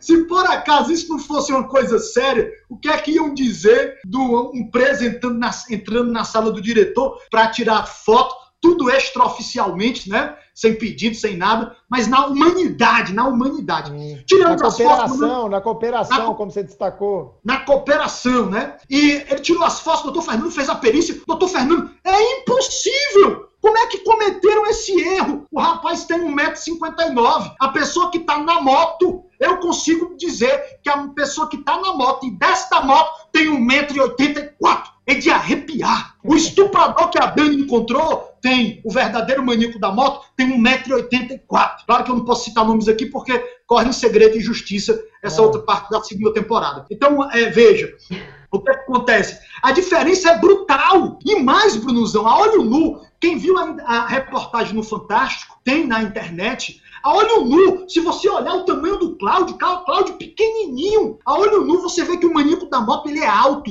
É tanto que ele, ele, não, ele na moto, a moto parece até pequenininha para ele. Ele senta na moto, a moto parece moto de brinquedo. Tão alto que ele é, esguio, né? A menina, as vítimas ficam pequenas na frente dele. Resultado, um erro que assim todo mundo a olho nu tinha como perceber, bastava um laudo que não foi feito. Ou seja, esse reconhecimento da garota é, não poderia ser levado em consideração. Tinha que ter tido uma perícia. É, já que tem a imagem, por que não a perícia? É como eu digo, essa perícia não foi feita depois, na revisão criminal? Porque essa perícia não foi pedido antes. Mas aí, claro, é, toda vez que acontece um erro, eu nunca digo o erro é da defensoria, o erro é do advogado, é, o erro é do promotor, o erro é do delegado, o erro é do juiz. Não, não. Nós somos um time. Justiça eu vejo como time. Todos nós somos essenciais na, na, nas nossas funções, nas nossas missões para o equilíbrio e para o final uma decisão justa. É igual um time de futebol. Na hora que o time está perdendo de 3 a 0 4 a 0 de quem é a culpa?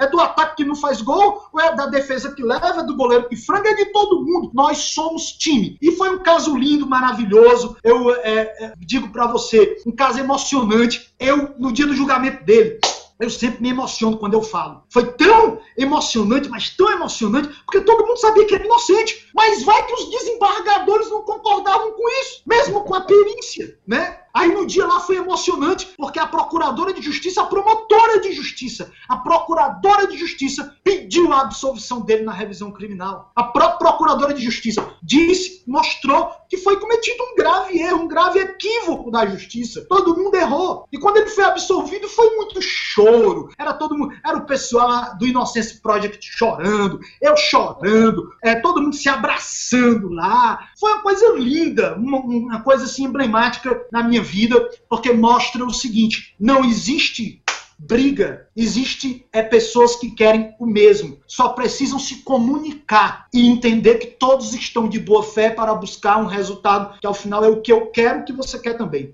Então, era isso, meu amigo. Esse caso foi marcante. Maravilhoso, cara. Quantos anos ele ficou preso? Quanto tempo? Cinco, cinco. Nossa. Eu lembro, Nossa. Emerson, eu lembro, Carol, do Emerson. Você publicou foto com ele, não publicou, cara, no dia do julgamento? Eu comentei lá, cara. Pô, foi sensacional. Ainda hoje, ainda hoje eu contando falo aqui. com ele. Ainda É, hoje eu vi- falo com ele. Eu vi umas Meu fotos amigo. dele. Ele tava noivo, né? Ele tava noivo. Aí eu vi umas fotos dele, eu vi umas fotos dele no Instagram com uma, mo- outra moça. Aí eu disse: Poxa! Poxa, Claudiozão, que é isso, cara? Eu pensei que eu ia ser padrinho da. Eu pensei que eu ia ser padrinho da Vivi. Aí ele mandou uma mensagem pra mim: tô tão chateado, tô tão triste. Ela me, ela me largou, ficou com ciúme de uma pessoa. Ficou com ciúme. Aí eu, aí eu disse assim: não, meu amigo, fique tranquilo, mas é porque você tava, tava noivo. É uma história linda. Um cara. É, maravilhoso, cara. Tem uma coisa, Brunozão, eu cheguei pra ele, eu cheguei pra ele, e esse homem chorava. No dia de tirar as fotos, doutor, pelo amor, cinco anos depois, pelo amor de Deus, doutor, pelo amor de Deus. E ele chorava, e eu chegava e dizia, ó, ó, ó, batia aqui no braço dele, ó, ó, ó, você vai ser absolvido, você vai ser absolvido, calma, calma, calma. Mas, doutor, é, eu, eu já eu não, não acredito mais nisso. Você vai ser absolvido. Eu bati aqui, bati na mesa. Você vai ser absolvido. Tem como me absolver agora. Tem uma perícia, tem uma perícia. Aí Carol. ele, e o homem Não. chorava, né? Não, foi maravilhoso. Eu acompanhei toda a saga no seu Instagram. E eu chamava ele, tempo. E eu chamava ele, o nome que eu dei a ele foi Tony Stark, o Homem de Tony Ferro. Stark, verdade. Eu lembro disso.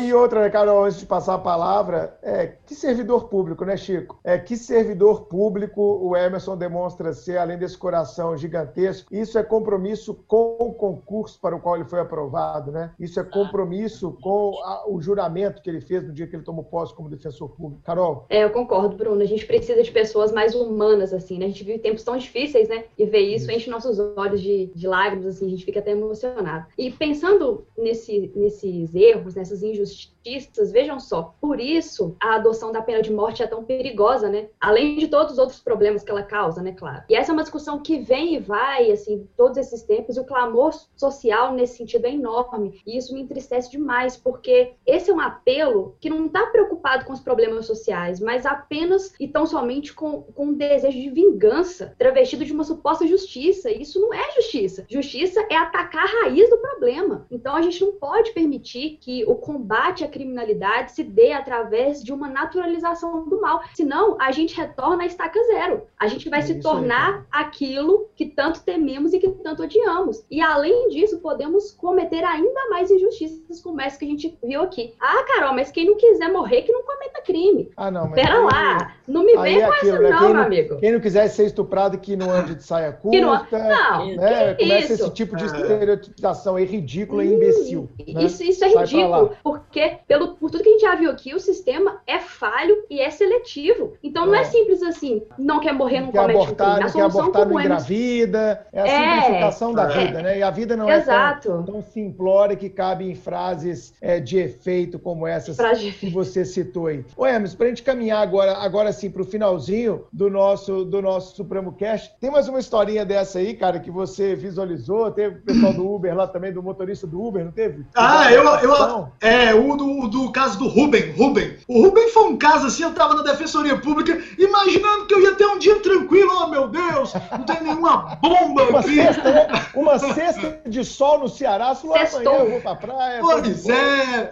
eu imaginando, hoje, hoje tá light, de repente, a, a- minha- querida, meu braço direito, Verônica, minha secretária, chega, doutor, pelo amor de Deus, chegou uma família aqui para falar com o senhor, aí vem, e eu, e eu gosto muito de dizer o seguinte, é, eu, eu era, quando eu era defensor de vara de família, que é quase impossível fazer isso, eu faço, é, quando eu tô na defensoria, eu, e a pessoa chega, eu digo assim, olha, você pode demorar, pode demorar, mas você fala comigo, você não manda voltar não, nem que eu te carregue para onde eu for. Ah, teve um dia que eu carreguei um assistido, eu tinha que ir lá no presídio. Vem comigo, entra aqui no, no carro aqui da Defensoria Pública, vamos comigo que a gente vai conversando, né? Mas eu não. É muito ruim mandar a pessoa voltar outro dia, né? Então você tem que ter. E, e eu. Chegou a família de um rapaz motorista de Uber, e a esposa do rapaz chorando, e a mãe do rapaz, e o pai do rapaz, motorista de Uber, preso. Agora imagina preso pelo quê, Brunozão? Autuação. É, não. Roubo, roubo, tentativa de homicídio contra os gloriosos policiais do, do meu. Eu tenho maior admiração pelos policiais do raio no meu estado, da nossa gloriosa Polícia Militar. Tentativa de homicídio contra policiais militares, roubo. Que é o que foi que aconteceu? O rapaz estava fazendo um Uber, um serviço de Uber normal, tudo.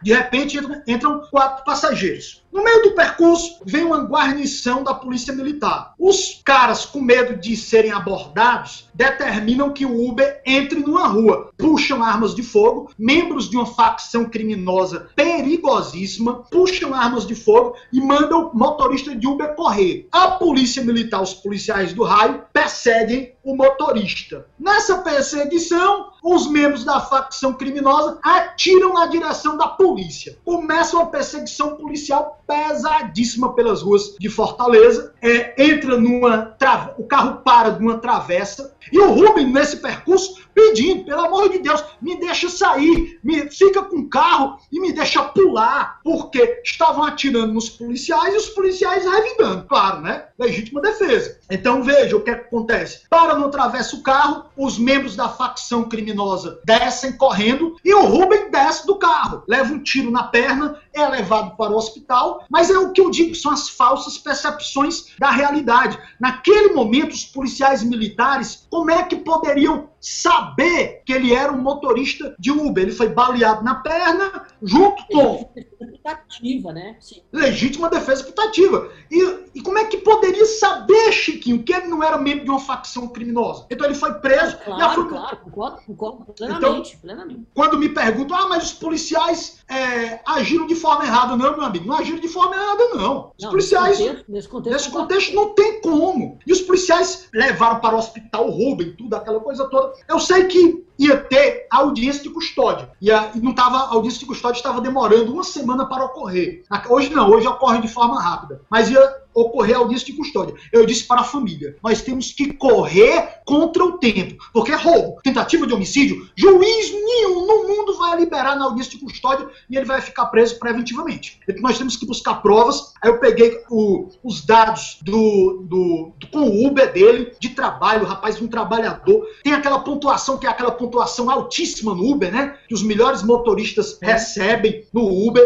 Aí a família disse: doutor, e ele é cantor. Ele é cantor? É, pois eu quero tudo da vida desse rapaz. Eu cheguei à família. Vocês já assistiram Vai cantar Domingão audiência, Chico. Pra cantar na audiência. Aí eu cheguei e disse pra família: vocês já assistiram Domingão do Faustão, arquivo confidencial? Eu falando para a família: pois vocês vão fazer um arquivo confidencial da vida do Rubem. E foram atrás de CD, DVD, música, composição. Ah, é, foi feito um abaixo assinado, foi uma coisa linda. O pessoal, ele, ele tem uns fã-clube fã -clube dele, fizeram um abaixo assinado, que eu conheço, atestado de idoneidade. Ele toca nos melhores bares de Fortaleza. No dia que o Brunozão vier a Fortaleza, eu vou marcar de levar o Brunozão para um bar no qual o Rubem toca. Certo? Tamo junto, tamo junto, vamos lá. Tamo junto.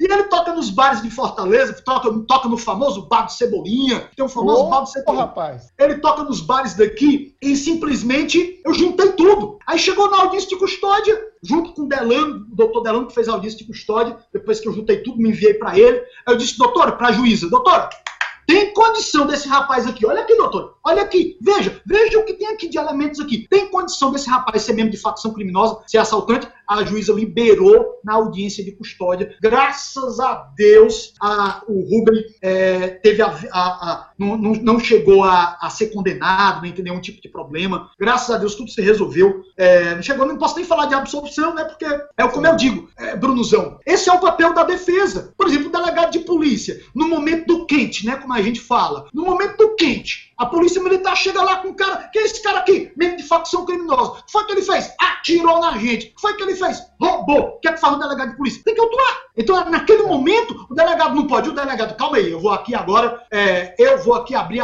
uma, uma um parêntese, é, congelar a imagem para investigar. Não, é, aquele momento de plano, tem ou tem esse, que atuar? Esse, esse, é, esse é o momento dramático da vida do delegado, viu, Chico e Carol? Porque você está ali com a galera dando, trazendo, porque você, o delegado, né, o Emerson, nessas situações em que outras forças trazem é, o flagrante, porque pode ser um flagrante de sua própria equipe, tal como era o meu caso é, primordial quando eu, quando eu estava à frente de entorpecentes aqui em Minas. É, mas quando é outra força, você está no serviço de plantão muitas vezes, né? Você, você compra uma narrativa. É, então, você não vai tem, ver. Não tem como. É, você vai comprar aquela narrativa, vai fazer meia dúzia de perguntas ali e tal, mas você fica distrito, ainda que posteriormente você mude o seu convencimento. Por isso que existe, Chico, a ideia do despacho de desindiciamento. Você indiciou no primeiro momento ali do flagrante, mas ali na frente você pode falar: não, peraí, é, não é bem assim. Agora apareceram outras provas aqui que me Ótimo. fizeram desindiciar o cara, mas é, realmente no atendimento de plantão é muito difícil. E é isso, Brunozão. A, a própria polícia também, naquele momento, é como eu digo, no momento do quente, acontecem falsas percepções da realidade. A Carol falou também dessa expressão que eu gosto muito,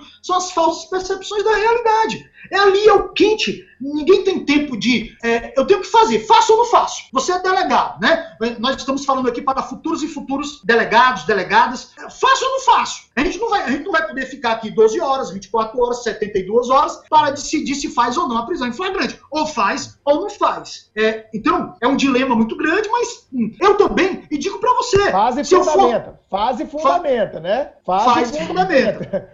faz o seguro, faz seu seguro.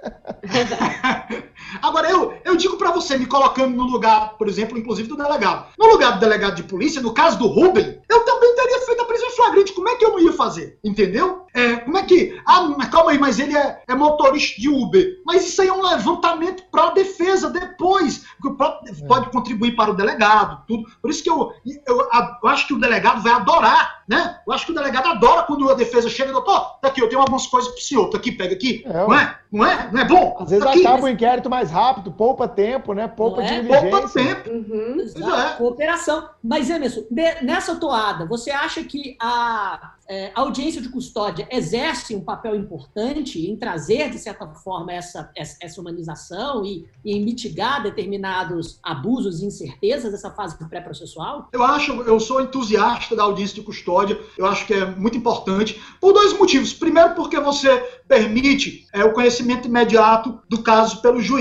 não, não vai ter aquele intervalo de tempo que tinha, que às, vezes, que às vezes era aberrante. A pessoa era presa em flagrante, o juiz ia tomar, o juiz ia tomar conhecimento muito tempo depois disso daí, né? É, e também porque você tem que ter, a, é, é, importante que tenha o próprio controle do que ocorreu, se teve qualquer tipo de ilegalidade, se teve qualquer tipo de, de abuso. Audiência de custódia, inclusive para garantir, é como a minha visão do juiz das garantias. O juiz das garantias é para garantir a própria atuação também da própria polícia, do delegado de polícia.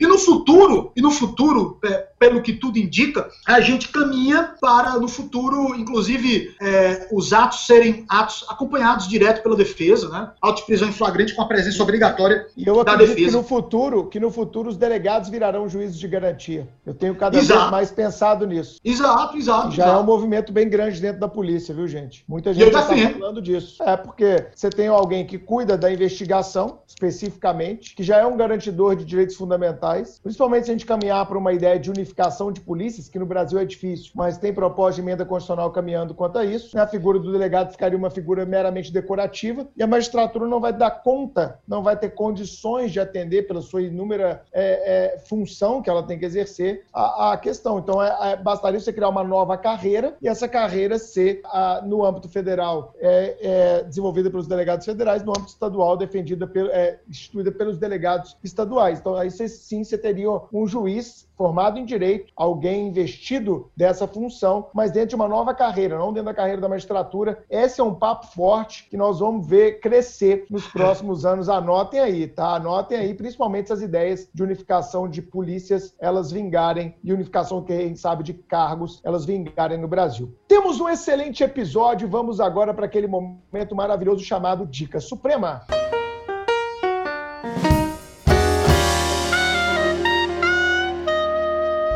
O que você trouxe para a gente hoje aí na Dica Suprema, meu amigo? Vamos lá. Considerando, considerando os temas explorados na data de hoje de, de, forma maestral pelo, pelo Emerson, eu só tenho que sugerir é, na minha Dica Suprema um clássico que é um, um, dos, um dos livros que, de, de maneira primordial, aborda o tema da seletividade estrutural do direito penal e de toda a deslegitimação do sistema penal dentro dos, de, dos contextos latino-americanos, né? Porque uma crítica que o Bruno sempre faz é que a gente, a gente quase sempre na dogmática penal fica né, prestigiando o, esses juristas alemães, o Roxinho, o Jacobs, e não cria uma, uma teoria que está mais ligada aos problemas latino-americanos e, enfim, de, de próprios de países em desenvolvimento, no qual a seletividade do sistema penal é muito pior. Pois bem, existe um livro que faz exatamente isso e é um dos pioneiros é, né, dentro desse contexto de um dos maiores criminalistas do mundo, se não o maior criminalista vivo, Eugênio Raul Zaffaroni. O livro se chama Em Busca das Penas Perdidas. Eu o recomendei quando o Supremo Cast ainda era um infante, ainda estava dando seus primeiros passos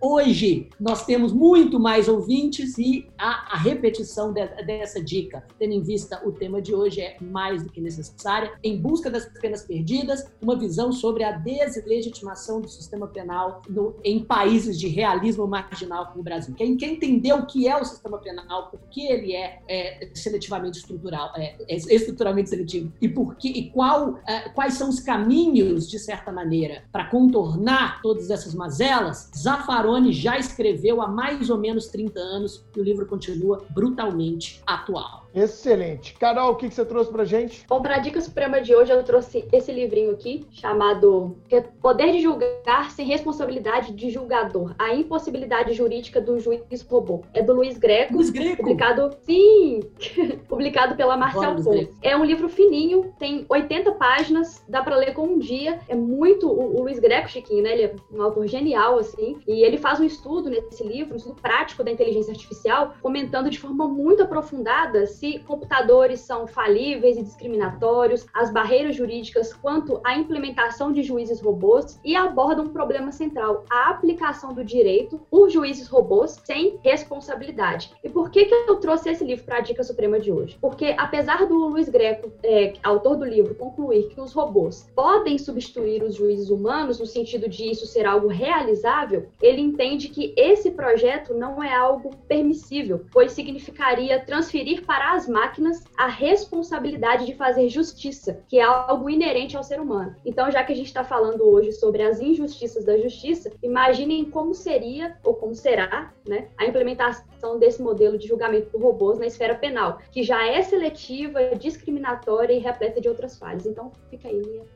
indicação. Excelente, Carol. Nosso convidado, Emerson Castelo Branco, você separou alguma dica suprema pra gente, meu amigo? Preparei. Eu queria dar duas dicas, né? Uma é, de um livro, outra de uma série que eu acho que é fundamental para que todos assistam.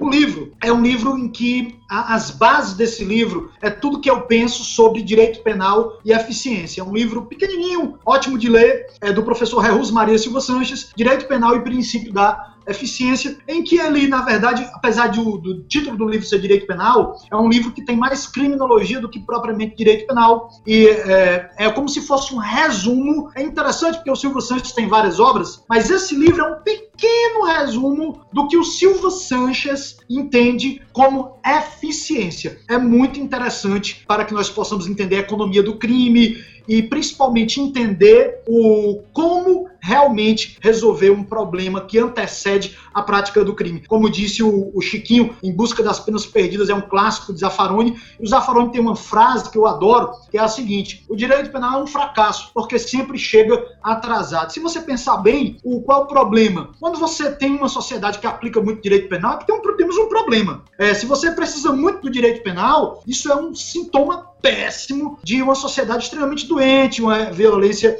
epidêmica, criminalidade também epidêmica.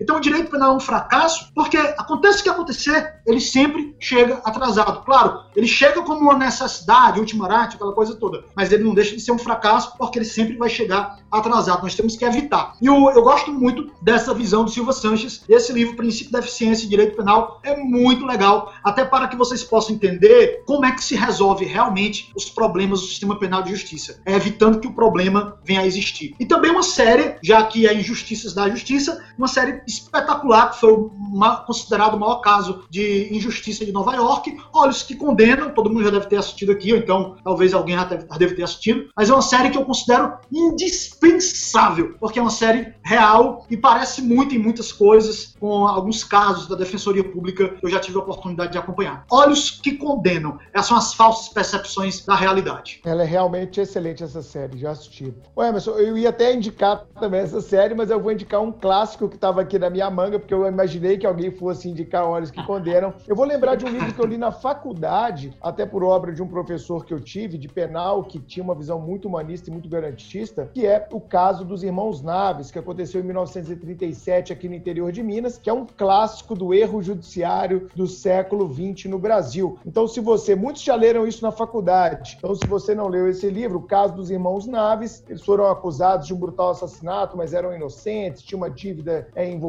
e etc. Vale a pena ver, ele está disponível, conferir antes do episódio, também no YouTube. É um, ele tem um filme, tá? Ele tem um livro e tem também um filme que é da década de 60, que está disponível aí nas plataformas em geral e também no YouTube. Vale a pena assistir, porque é um caso emblemático de como, desde lá de trás, a nossa justiça tem os seus erros estruturais. Esse time que joga junto, como o Emerson falou, acaba, vez por outra, cometendo erros, e esse erro, para mim, Carol, como você muito bem colocou, já é o suficiente para jamais defendermos pena de morte no Brasil.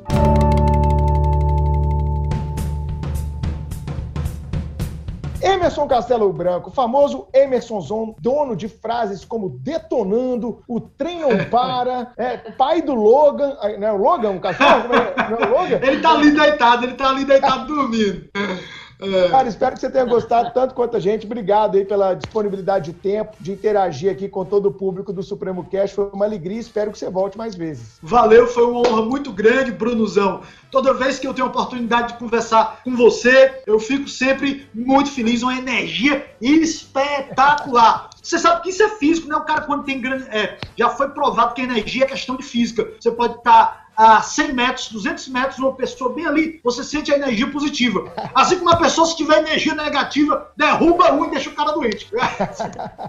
então, parabéns pela tua energia. Inteligência Obrigado. nem se fala, né? Grande capacidade. E também deixar um forte abraço aqui para a, a Carol e para o Chiquinho. Pô, o Chiquinho é um gênio, meu irmão! É um monstro, cara, é um, é monstro. É um monstro.